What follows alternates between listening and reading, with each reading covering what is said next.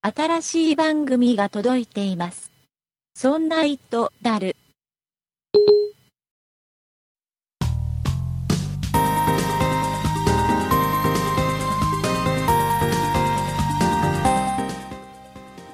そんな糸である第44回でございます。お送りいたしますのは竹内と、よ酒井です。ろしくお願いします。よろしくお願いします。酒井さはい。ん、2週連続配信です。本当ですね。久しぶりですね。ね、はい。もうびっくりですね。本当ですよ。ーというのがね、ちょっとね、喋りたいことがちょっとありまして、あら、なんかあるんですか、はい、酒井さんに無理を言いまして、2週連続収録にお付き合いいただいているんですが、はい、あのね、その前にね、うん。あの、もう、アップルストア銀座に並んでる人がいるらしいね。なんか出ますっけえー、iPhone6 の。 なんかニュースに載って出てたんだよ。iPhone6 がまだ発売日も決まってないし、はい。発表も何もされてないんだけど、ああ。。アップルストア銀座に一人並んでるらしいよ嘘嘘。なんで わかんないけやる気ですど。ね。まあ多分なんかのネタなんだと思うけどね。だっあてあ、、そうですだか。ってさ、発売されるとしてもさ、夏以降でしょ。夏そうですよね終わりぐらいとかさ、数ヶ月間並ぶってことですか、うん、並ばないと思うけどね、ネタだと思うけど、なんかもう並んでるってニュースが載ってたから、すげえ面白いなと思って。えー、俺もう今日もさ、もう収録日は、もう2週連続で週末に雪なんですよ、関東がね。そうなんですようね。ん。で、ね、僕俺千葉県に住んでて、千葉県はね、奇跡的に、はいあの、そんなに大雪じゃないんですよ。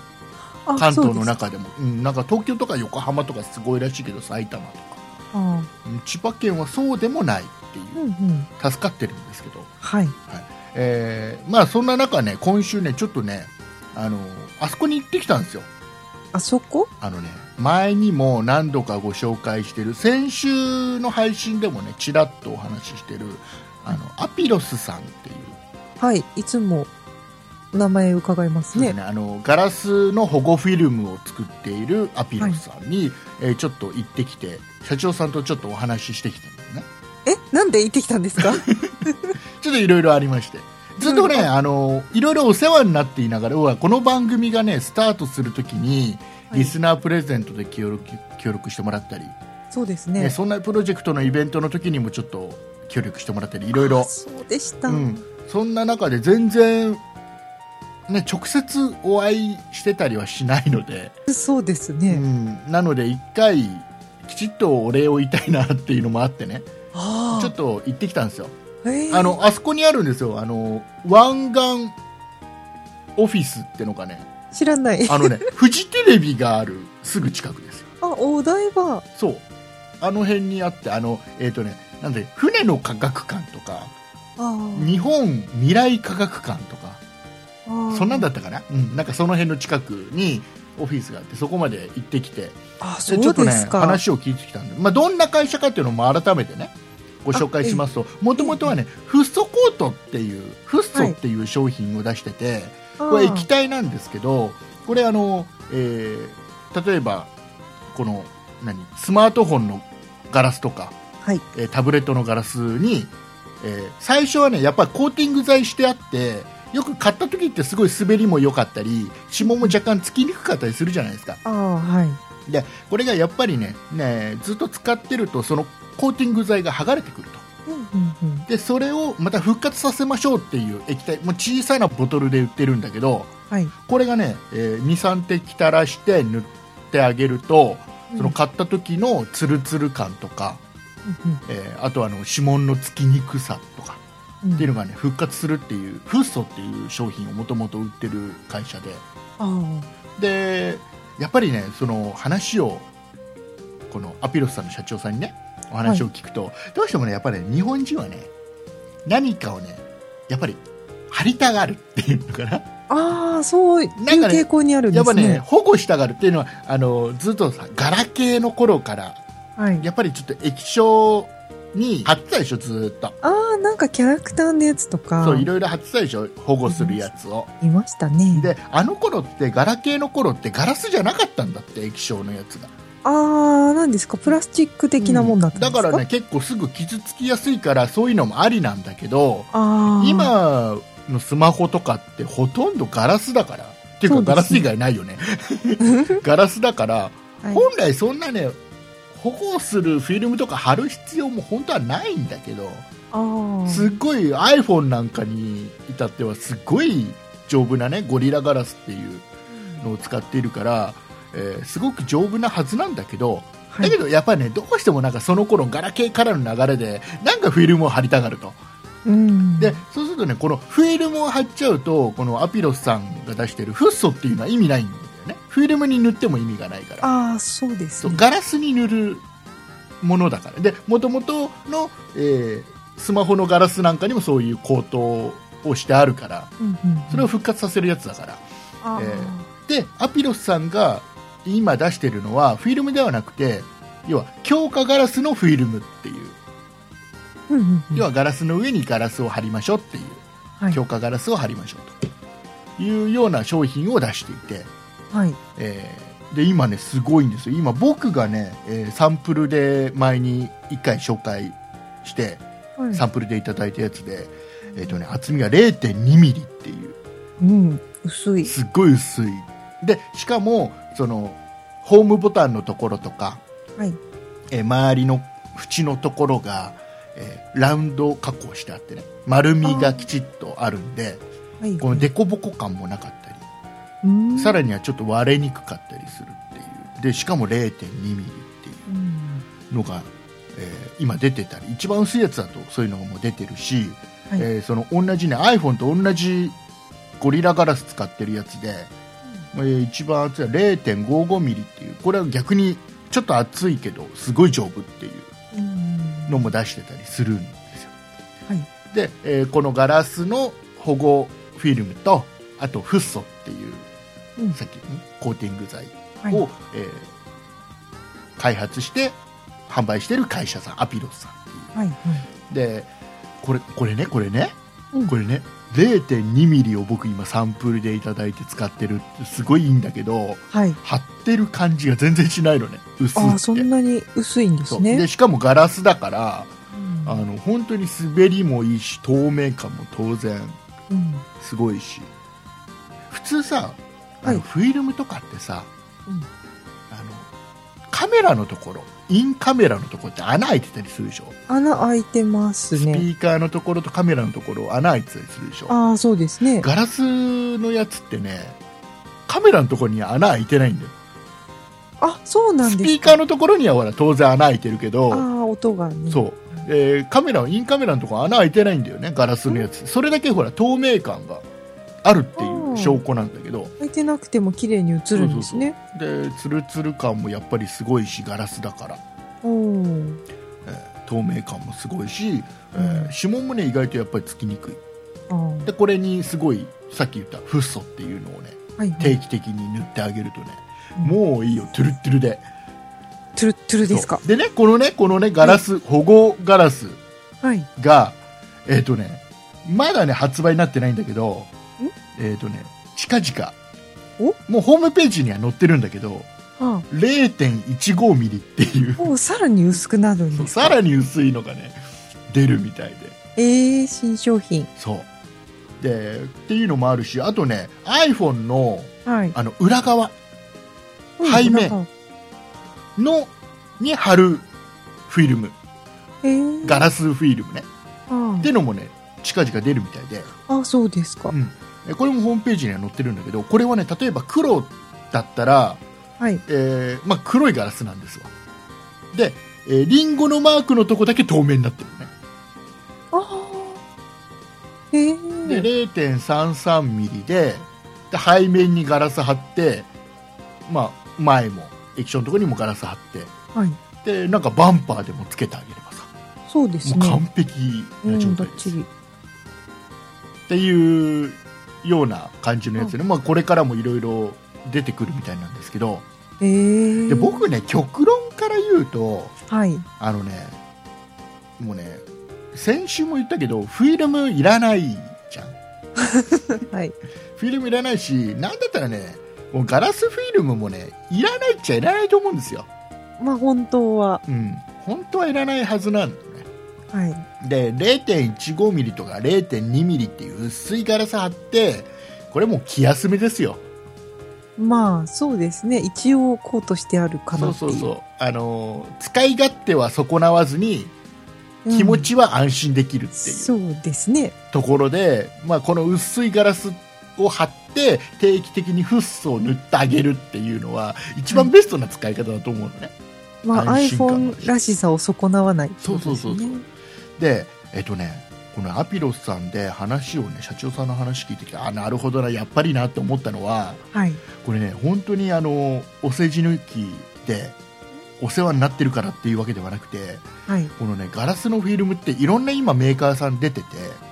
そうですうねん。で僕ねやっぱり友達のとか、えー家族のやつとかいろんなやつをねやっぱり貼ってたりするのああ、そうですか。はそうで中にはね安いのでいいからとかいはい。いう人もいて安いのも出てんだよ1000いくらとか安いやつも、でそういうのね貼るとねうんうん。はい。浮くんだよねああ、そうですか。うん、浮くの一部ねちょっとね気泡が入ってどんなに押してもね、えー全然なんかそこだけ浮くってことがあるのねうーん。でねこれは、えーまあこれ名前言っちゃうとあれだけど安い本当に安いメーカーさんもそうだし、はい。えー、とこのねアピロスさんと同じぐらい有名なメーカーさんまあ、正直名前言っちゃうとあのシュピゲン SGP さんっていうああ、はい、こはれい。これここもちゃんとしたメーカーさんで、まあ、値段もそこそこ高いしその代わり質はすごくいいんですよはい。でここでもこのシュピゲン SGP さんでもちょっとねやっぱり浮いたことがあるああ、そそのうで代わりすシかュ。ピゲン SGP さんは電話1本こうこんな感じなんですけどっつったら「分かりましたすぐ交換します」ってすぐ交換してくれる、ああ、優しいですね。優しいでしょうんで。僕それで一回お世話になってもいるんだけどあ、そうですか。うん、あのねこのアピロスさんで社長さんの話聞いてきて、なるほどなって思ったのがこれ、うんアピロスさんのガラスフィルムは一回もそういうことがないのねああ、もう綺麗に貼れるんですね。そうでうん。話聞いたらなるほどなって思ったのがはい。まず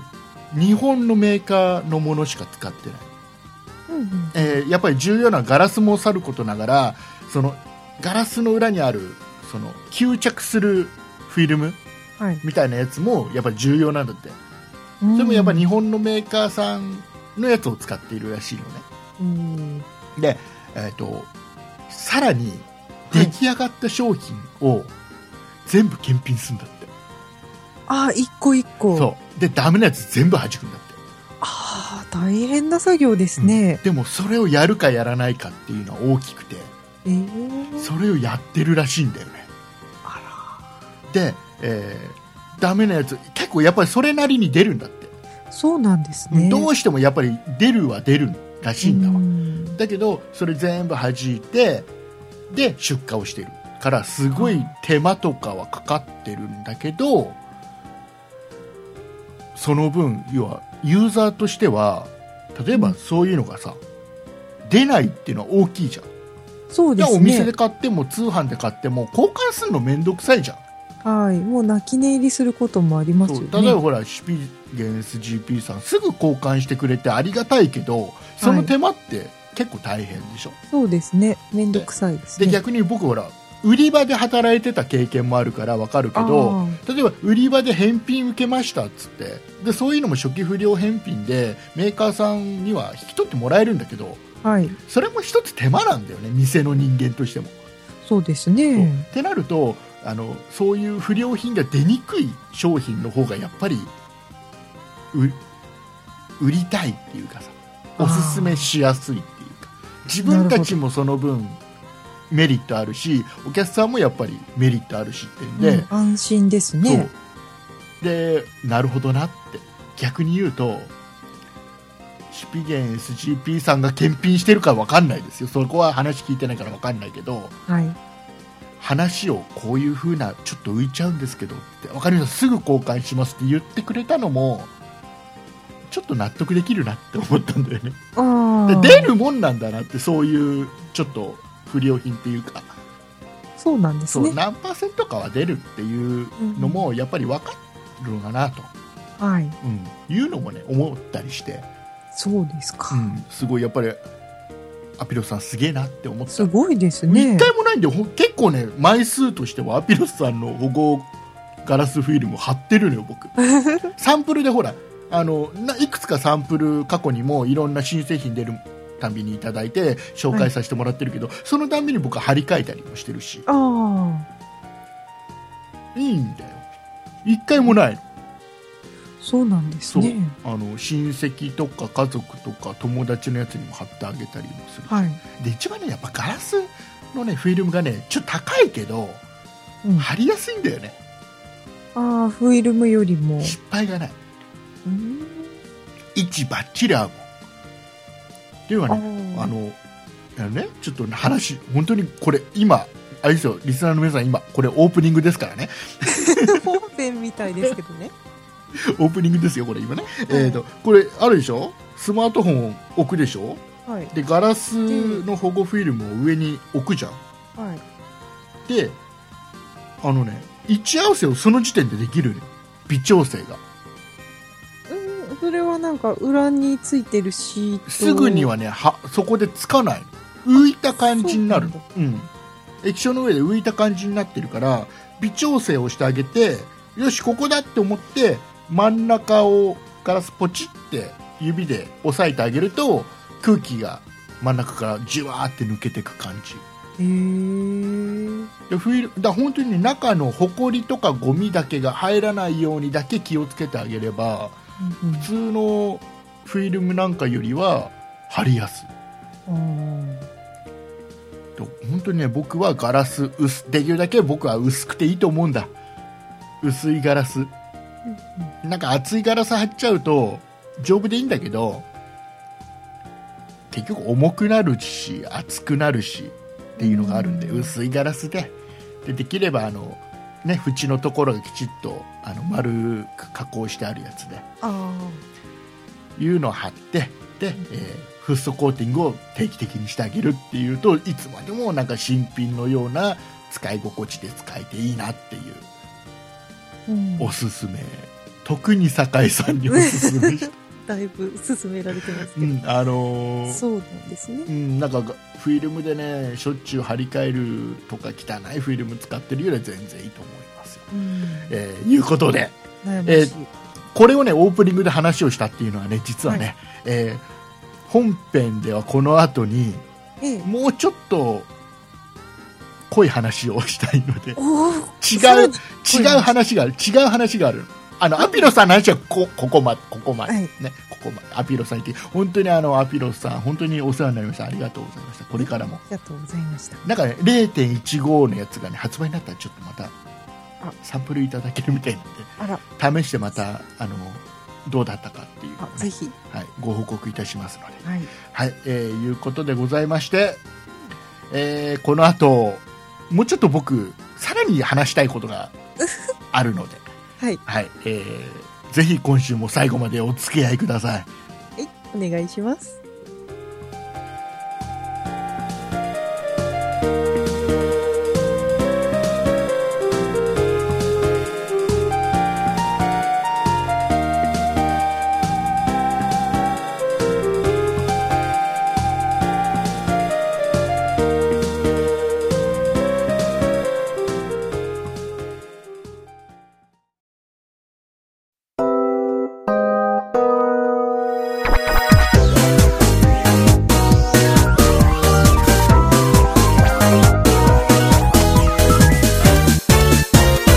そんな糸だる。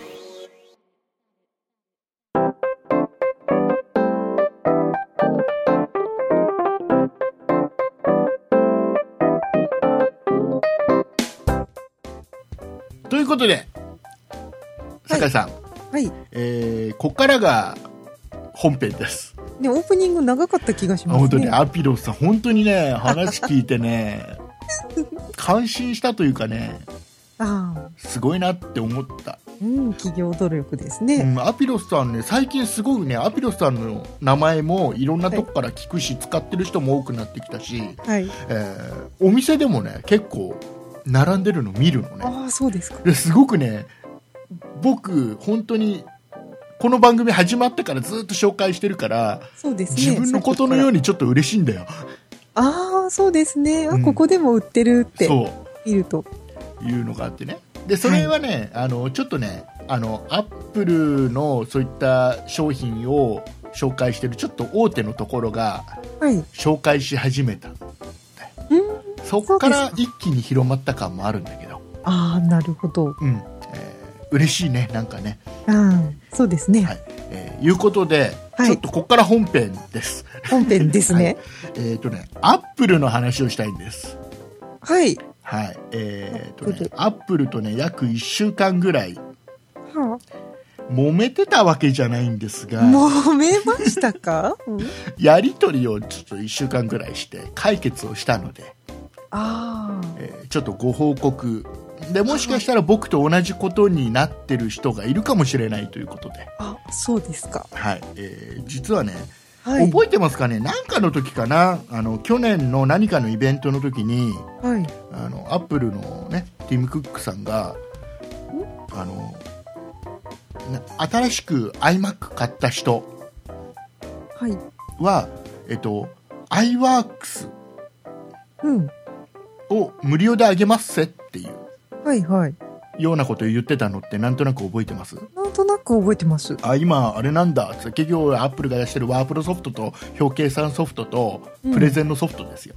はい。ね、この3つをもうプレゼントもう最初からついてますよってういんう,、うんうん。えーいうのでほら、はい僕も iMac 買ったじゃないですか買いました最近ねね。 iMac まあはい一つ前のやつですけど、買ったのは1月の10日なので、はい、十最近分ですね。このね無料でもらえる、えーものに入ってるはずなのねはい。でこれがね、えー何をしなきゃいけないかっていうとアップルのソフトウェアアップトゥデートプログラムというねはい。これにね申請を出さなきゃいけないんですよほうホームページからアップルのホームページからこの、えーアップトゥデートプログラムっていうページがあるんではい。でここから、えー、と僕はこのこの機種をここで買いましたうんうんでシリアルナンバーこれですっていうちゃんとね領収書とか、そういうのも全部添付して申請をするとえー向こうから、えーあいあじゃあちゃんと申請通ったんでソフトあげますせっていうねああ、そういう手続きそがういいるうん手です続きがね。必要なんですで、送ったのねはい。で僕がね買ったのが、まあ、まあ前も言ったと思うんですけどあの PC デポうん。の、えー市原インター店で買ったんですああ、はいはい。でそれもちゃんとほら領収書に書いてあるからそれも、はその情報も含めてアップルに行ったわけですようん。でね,、えーとね申し込みをするとすぐ返信のメールが来て24時間以内にお返事しますなんですねああ、うん。来るわけですわうん24時間って意外と長いんだよねそう思ですか。ってた以上に長い、ああ、そうですか。うん、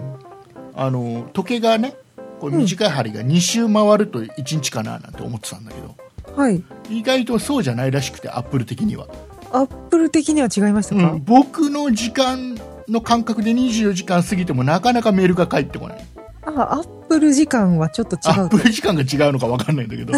まあまあ1日経ってもね返事が何もないからあでね電話で問い合わせしようかなと思ったら電話の問い合わせ先がなくて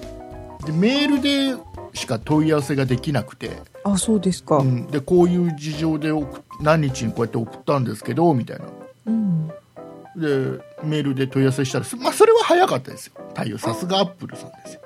ね、ですぐ来てねはい。あの今調べておりますとほう。で申し訳ないんですけどシリアルナンバーが入ってなかったのでで箱の横に入ってるシリアルナンバーの写真かなんか撮ってそれをまた送っていただけますかなんつってね、おお。で、まあ、それを撮って送ってはいあ。これですぐ来るんでちゃんとねすぐね、えー24時間以内にお返事しますっていうメール来るんだよあ、それはすぐなんですそうね。すぐ来る、うんえー24時間経っても来ないみたいなねこれがまたね で来ないから、おかしいですね。うんでまたちょっと問い合わせのメールをしましてはい。でこうでこういうシリアルも送ったんですけどつってうん。したら返事来ましておえっとね向こうから来た返事がはい。 PC デップデップ。書いた 書いたのメールそのまま読んで PC デップ、えー 市原インター店は、えー正規取扱店でないため承認されませんでしたえていうそんなことあるんですか返事が来たのねはでねこのね PC デップっていう店は知らないんだけ ど PC デポの市原インター店はあ。はいちゃんとね、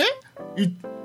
このちゃんとした取り扱い店なはずなのにちゃんとね、あのー看板もガーンって出てるしはい。でおかしいなと思ってうん。でこの PC デポの本部にちょっと問い合わせの電話をしてみたんですよはあ。あの実はこういう事情で、うんうんえーアップルさんの方からこの PC デポの市原インター店が、えーとあの取り扱い店ではないという返事が来たんですが。はい。あの取り扱い店ですよねっつったらそうですよとお間違いなく取り扱い店でございますとはい。で正規のルートから仕入れてきちっと売っておりますとうん。いう話だったのであれどういうまあまあそうだよなとはい。でねそうね市原その市原インター店だけが違うっていうわけでもないみたいなねおーでよくわかんなくてはい。この PC デポの本部の方からアップルの方にまで問い合わせをしてもらってああ、そうですで。ね、えーすぐねメール来ましたおでこれはこのアップトゥーデートの問い合わせ先とはまた別のんなんかアップルケアのなんか担当の人からメールが来てええ。えっ、と確かに取扱店なはずなんですがすが何をもって取扱店じゃないと言っているのかがよく分かりませんっていうメールが来るのねえ、どういうっていうのは、これ、 アップトゥ、アップトゥデートの方の、このグループと、はいこっ。ちの今問い合わせしてるアップルケアかなんかのグループと、こう連絡の方法がないんだって。あつながってな繋いんですがってないんだって。あだけど、この、こっちでのやりとり、あ。はい。メールのやりとりとかは向こうで見れるから、うん。見る限りおかしいですけどね、何をもって向こうの担当者は取り扱い店じゃないって言ってるんですかねなんつって。ああ。で直接こっちから聞けないのでお客さんからやり取りしてくださいみた いな、ええそっちでやってくださいよって感じそでうすそうね。でもダメなんだってでしょうがないから、えいえやこうやって今こうやって PC デポさんにも問い合わせをしてでこのアップルケアの何々さんからもこういう話でこうなんですけどなんていう問い合わせのメールしたんですよはい。そしたらねえっ、とね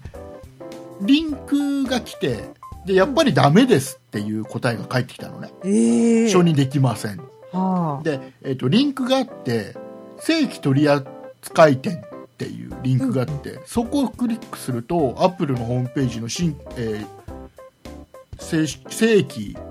正規取扱店はい。っていうのが出てきてこれがねえっ、とね日本で140店舗ぐらいしかないのね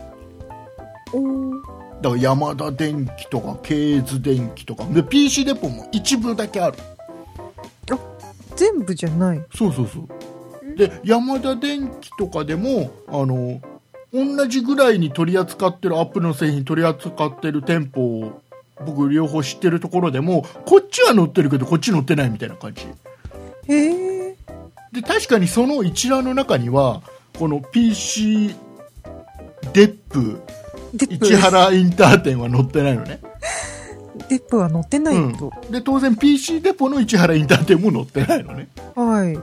おかしいなとおかしいですね。で僕そのリンクじゃなくて普通にアップルのホームページからあの正規取扱店はい。検索してうん行くと出てくるんだよあれ PC デポ市原インター店はあ。おかしいんだよ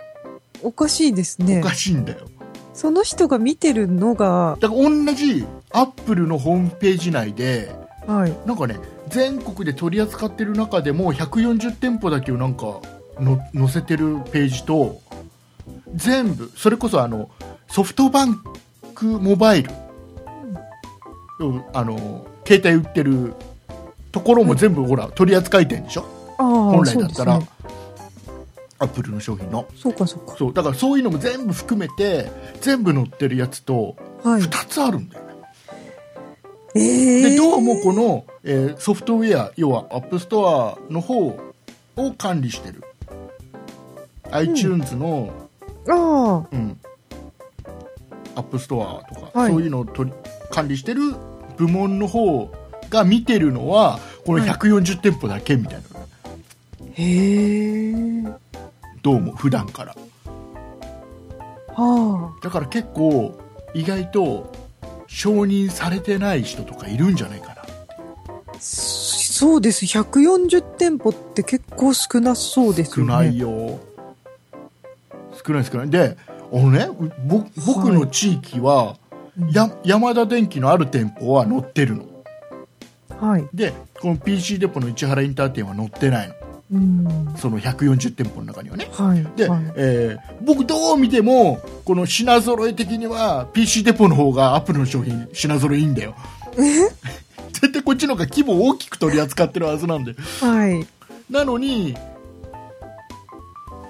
山田電機の方は乗ってて PC デポ乗ってないみたいええなででしょうがないからね、はいそのアップルのホームページで検索して市原インター店が載ってるページをはい。スクリーンショット撮って うんうん。でそれを送ったのねはい。そうです乗ね。ってますよねってはい。したらねすんなり承認されましたえ、どういうこと わかんないえー、なんだそりゃ。なんかねえっ、とね来たのがはい。えっ、と PC PC デップ市原インターこれ最後まで PC デップって言い張るんだけどね向こうはね PC デップ市原インター店の情報ありがとうございましたと、えー、アップルソフトウェアアップトゥーデートプログラムの、えー受理させていただきましたうん。詳しくはアップトゥーデートプログラムより送信しましたメールをご確認くださいませみたいなね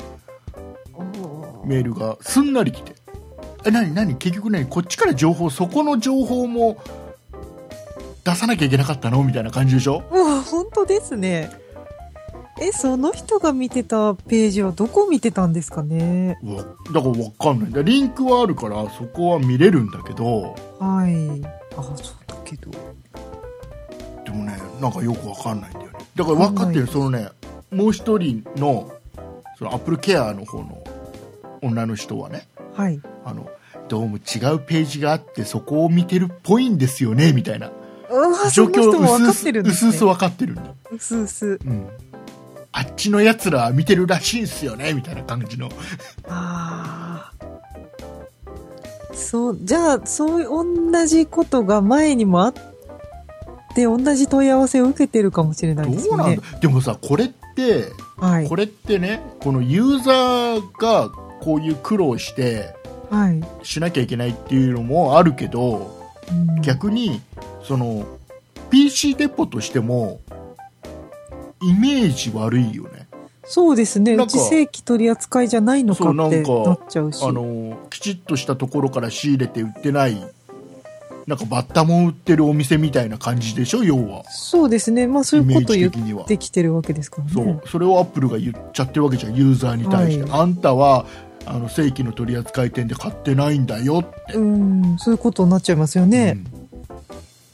ええうん、だこれちょっと改善をしてもらわないとユーザーも面白くないしそうですね。ね普段からア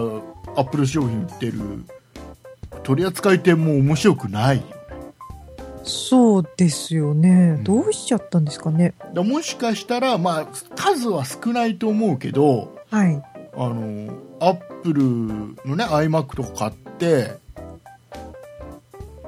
これを申し込んで承認されずに泣き寝入りしちゃってる人も中にはいるかなと、うん、いるかもしれないですね。 うん思ってねこれはちょっとお話をさせこれ1週間かかったんだからすごい、たらい回しじゃないですけど、困りましたね。だってもういだ24時間で連絡しますって言ったら24時間ないんだから連絡そうですね。うんまずそこが問題ですよね。うん、だアップルらしからぬ感じでしょはい。もっとなんかアップルって、すごい神対応じゃないですけど、そうそうそうそうなんかあの、うんやることやるけどルールはきちっと守ってねお互いみたいな感じのうん、なんかそういうイメージですね。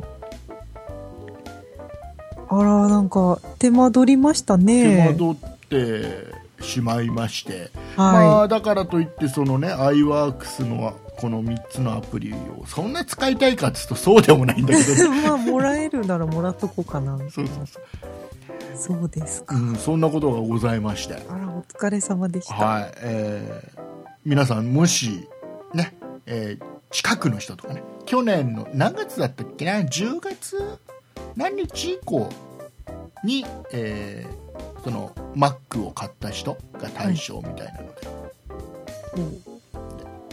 その辺もし買ってまだ申し込んでない人がいたら申し込んでもらった方がいいし、うんうんうん、あの申し込んで承承認出なかったっていう人がもしいたらねはい。 きちっと最後まで問い合わせした方がいいと思います そうですね。まあなかなか少ないかもしれないですけどねちょっとアップルらしくないなと、そうですね。えーいうことでございまして、はえい。ー今週私が喋りたいことでございました、えーでは、えーエンディングいきたいと思いますはい。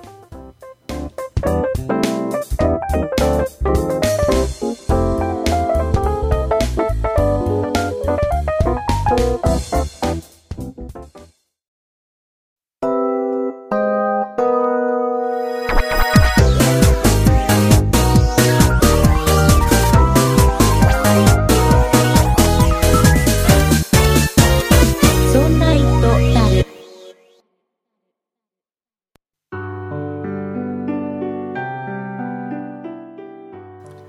エンディングでございますはい。お疲れ様でございました、お疲れ様でした。えーもう先週と今週2週連続で関東雪降ってそうですうんね。で先週なんかはあの停電にもなったりして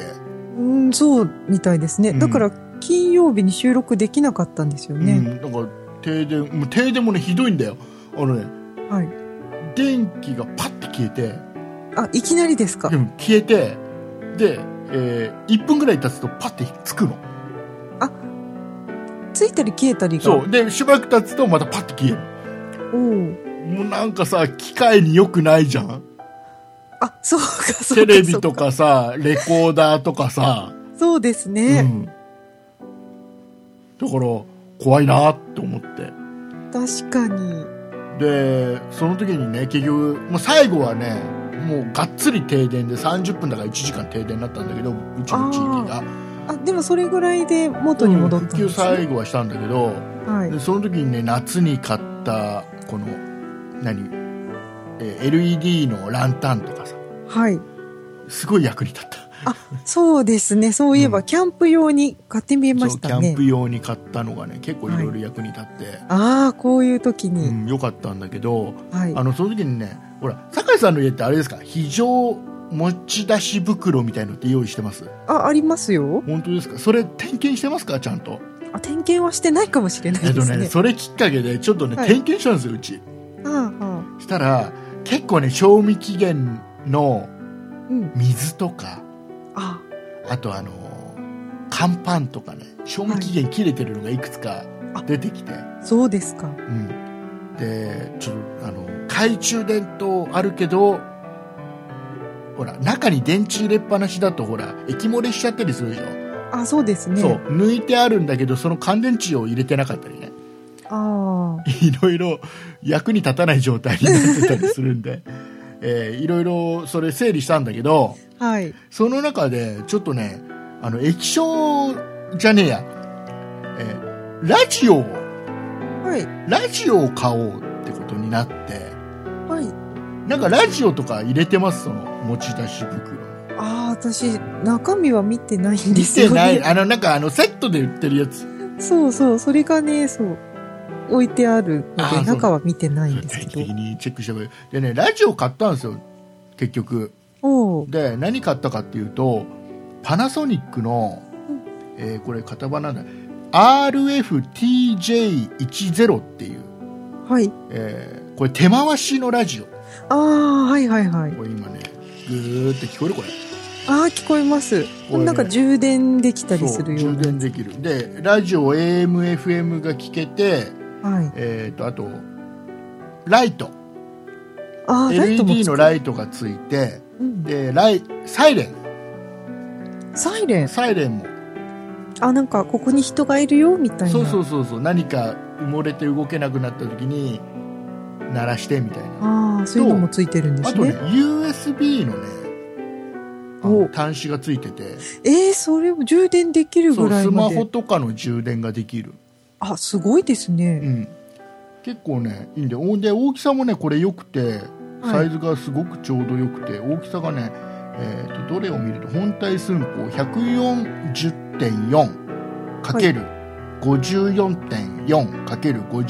140.4×54.4×52.0 なんとなくわかるセンチ。センチ5 140セセンンチチ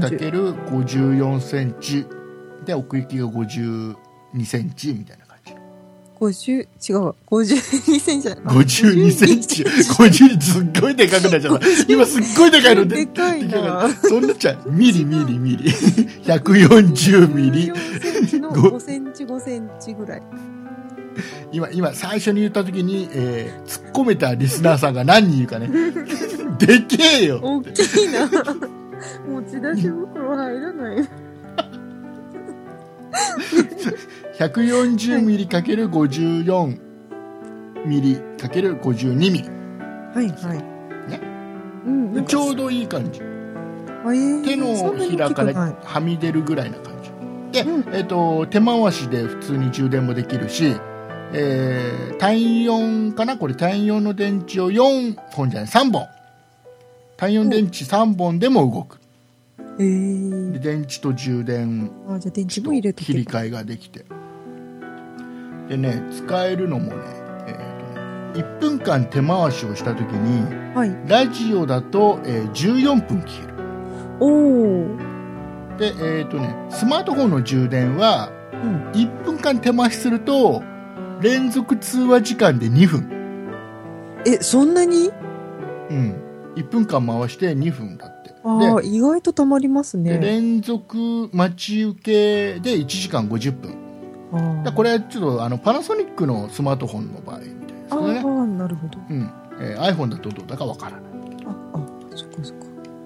これ1個、ほら、やっぱ置いとくと違うし、これは持ち出し袋じゃなくて枕元に置いとこうかなと。あ1個買いました。あ、そうですか。これねあのねソニーからもね近いのが出てるんだけど、はい。えーソニーのはでかいんですよ、あ、そうなんですうね。ん、なのででね、うん分かんないけどね確かね1分間回して1分ぐらいしかね通話できなかったと思うスマホとかのうちそうか、パワーがちょっと違うんですね。であとね、えーはいいいのはラジオがねデジタルなんですようん。アナログでほらダイヤルぐるぐるで周波数合わせるんじゃなくて、はい。えーあーデジタルなんで操作そはうかじゃあこっちの方がちょっとしやすいかなはいはい、そうですね。ソニどーこ聞いてるかわかるんだ。そうソニーのやつはねこの昔のダイヤルぐるぐるなんですよはいはっていうのもあって、まあ、総合的にこのパナソニックの方が安いのもいっぱいあるじゃんなんかどこのメーカーみたいな感じで安いのもいっぱいあるんだけど、い。ではい。前ね一回安いのも持ってたんだけどはい、すぐダメになっちゃうんだよね、ああ、そうですか。うんなので、まあ、国産国産じゃねえな、国内のメーカーで、はい。まあ、それなりのっていうのがいいかなって思ってこれを選んだんですけど、はい。値段もねそんなに高くないおいくらぐらいなんえですか、アマゾンでね2700いくら、ああ、そんなにうん高くない。これソニーのやつはねはい。確かに6000いくらしたんだよアマゾンおお、結構しなんまかす、ね。 2つ見使えちゃうでしょ そうですね。枝を本当だ。なのでで大きさもこっちの方がコンパクトで、あうん、すごくいいなと思ってこれを買いましたであああ。これをいいですちょねっ。と枕元に置いてうん。安心な気がします。ねえ酒井さんもぜひこうん。ういうの置いといた方がいいよあのこれじゃなくてもこれねいろいろ色が出ててしうちはね白を買ったんだけどはい。えっ、とねピンクとうん。あと青だったかなうん。なんか3種類ぐらい出てましたよ確かそうなんですかう。ん、えっ、とねホワイトブルーピンク、はい。うん、ちょっとピンクとねブルーがね若干濃い感じのああ。色だポかップなら感じの色ですか。うんだから白がいいかなと思って白買ったんだけどああ、そうなんですね。ということでこれすごい便利、だからこれと一緒にあれだよね例えば iPhone だったら iPhone の充電ケーブルも一緒うにん。持ってないといけないかもしれない、そうですね。入れとくと安心です安ね。心だと思いますはい。であとは前もね一回ね、えー紹介しましたけどはい。栄養感とかあ、栄養感、ね。栄。養感はい。井村屋だっけうん。井村屋あんこが有名な。結構あの保存の効く羊羹とかそういうのも一緒に入れて、うん。それをねどこに置いとくかが難しいんだよね持ち出しあ袋をね、あ。そうですうね。ん、やっぱいや枕元かなどうなんだろう、ね枕元ですうか。ん、だから僕い一個思ったのは車の中かなってのを思ったの確かに、そうですね。うん外にあるのはいいかもしそれなういですね。家の中だとさうんほら取り出せなくなっちゃう可能性があるじゃん下手をすそうるですよね。そこに入れないとかだとそ思う。う車が一番残りやすいかなってそうですね。ん確かに。いうのもあってちょっと、んまあ、雪で大変だったですけど、こうはいいうの見直す機会になったのであよあ。かったななんてうん、大事です思いね。ます、ああとあれも一緒に置いとかなきゃいけないと思うあの何ですかイヤホンイヤホン。イヤホンああ、そうか。周りの人に迷惑になっちゃったそうり。そうそうちょっとあのどっかで避難所みたいなところだと、はい。うん、イヤホンの端子ちゃんとついてるんですよああ。なのでイヤホンも一緒に、うんうん、持っとかないといけないのかなああ、なるほど。それ値は段もそんな盲点ですにね高くないんでこれだったらうんよかったらどうでしょうかというはい。ご案内でございました。はい。はい、えー、いうことでございまして、えーはい酒井さん、うんえー、ナスメは使いましたか、ナスネなんですけど、あのね、一応、うん、バイオとナスネは繋がったんですけほど、うほうほうほうで、iPhone とも一応、繋げたんですけど、うん、まだ録画とかをしてないです。ハードディスクがつながってないとか、まだ、やれてなくて、で、バイオの方から、うなんかね、ナスネ4な、バイオみたいなアプリがあるので、そそれでね、うん、テレビを見ようとしたらエラーで見れません でした。まだだから使えてないで素す。直に PS3 買おうどうやって使うんだろう。 使う買ってから悩まないように、えーいうことでじゃああの、はいまたね、えー継続してはい。あの毎回配信のたびに聞いていきますん で、報告報を告をししてていきたいと思います。えーいうことで、えーじゃあ、告知をお願いいたします。あ、今週あれですよ、皆さん、はいあの、お便りが来てないですからね。あら、そうですか。はい。あの、前回あんだけ来たのに、うん。今回来てないですから、皆さん寂しいですからね。寂しいですえー泣ね。いちゃいますんで、えーよろしくお願いいたします。そんなイットダルでは皆様からのご意見やご感想などのお便りを募集しております。e メールのアドレスは、そんな it.0438.jp。綴りの方は、sonnait アットマーク数字で 0438.jp です。また、そんないプロジェクトではツイッターをやっております。ツイッターのアカウントは、そんない p、sonnaip、プロジェクトの p がついております。こちらのアカウントでは、そんないプロジェクトの配信情報などをつぶやいております。ツイッターをやっていて、まだそんないプロジェクトをフォローしてない方は、ぜひぜひフォローをお願いいたします。そして、そんないプロジェクトには、公式ホームページがございます。ホームページの URL は、そんない .com、sonnai.com となっております。こちらのページからは、そんないプロジェクトが配信している5番組すべてお聞きいただけます。また、そんないとダルのページに飛んでいただきますと、メールの投稿フォームがございますので、こちらからもメッセージをお願いいたします。そして、そんないプロジェクトでは YouTube のチャンネルをやっております。こちらのアカウントは、そんない P、sonnaip で検索してください。こちらからは、そんないプロジェクトの音源の配信や、オリジナル番組の配信、ライブ配信などを企画いたしております。ぜひこちらのチャンネルのご登録もお願いいたします。はい、ありがとうございます。えーはいよかったら YouTube のチャンネル登録してくださいね。まだ登録してないよっていう方がいたら、はい、ぜひぜお願いひいた登しま録しす。てください。あのチャンネル登録者数がねある程度伸びないと、はい。えーちょっとね目立たないんだよね YouTube のあの仕組み的にも。ああ、そうなんですね。うんちょっとね目立たせたい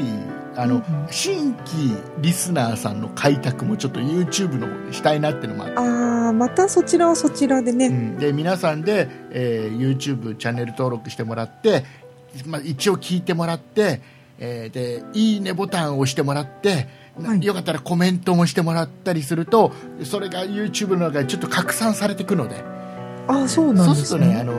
今までそのポッドキャストを知らない人うんうんも YouTube の中にはいっぱいいると思うんで、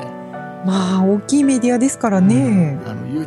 YouTube だけじゃないんだよポッドキャストっていうのもあるんだよ音声だけでも結構面白いんだよみたいなはい。そういったのをね少しでも多くの人に、ね、知ってほしいっていううん。我々は狭い狭い感じの iTunes という 狭い狭い中でしかずっと活動してなかったんではい。いろんな方にね聞いてもらいたいんでせっかくですからねそうですね。ぜひ協力してくださいよろしくお願いいたします お願いいたします。えーいうことでございまして、えーまたあれですよ先週言ってたね僕一個喋りたいことが今週も喋れてない何の話なんだろう。うんとね喋りたいことがあるんですよもうねそうですか今ね着々とちょっと今ねあのやってることがあってちょっとね喋りたいんだけどね喋れてないんだね、俺ねまたね、えーまたですね、じゃあ。えー次回またはい、いまた次回は次回でまた喋れねえとは言うんだろうなきっとなそうですか。いうことでお送りいたしましたのは竹内と酒井でした。ありがとうございましたありがとうございました。